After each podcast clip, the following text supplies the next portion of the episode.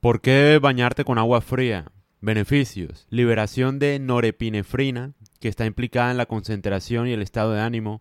Los niveles reducidos de norepinefrina están vinculados con una disminución del enfoque, poca energía y mal humor. Reducción de la inflamación. Sabemos que grandes cantidades de inflamación con el tiempo pueden provocar muchas enfermedades. Aumento de la grasa parda. La grasa parda es una forma de grasa que quema la grasa regular para generar calor a través de la oxidación de la grasa. Resiliencia. Sentirnos cómodos en situaciones incómodas fortalece nuestro cuerpo y nuestra mente, fortaleciendo al mismo tiempo nuestro sistema inmunológico. Ahora, ¿cómo debes hacerlo?